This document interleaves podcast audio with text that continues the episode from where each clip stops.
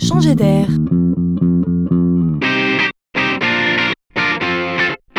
C'est la chronique de Laurent Collen. Nous sommes en Chine.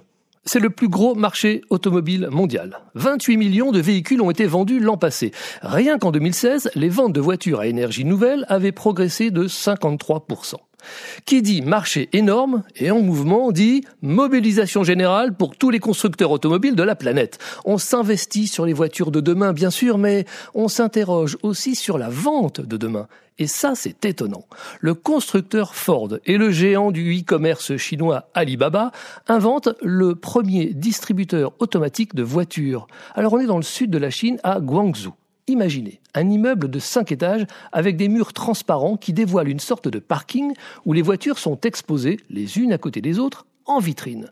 Pas moins de 42 véhicules sont mis en scène et pas un seul vendeur, pas un seul humain à partir de son smartphone, le client n'aura besoin que de 10 minutes pour choisir son modèle, puis scanner son visage pour s'assurer que la voiture soit bien livrée à la bonne personne.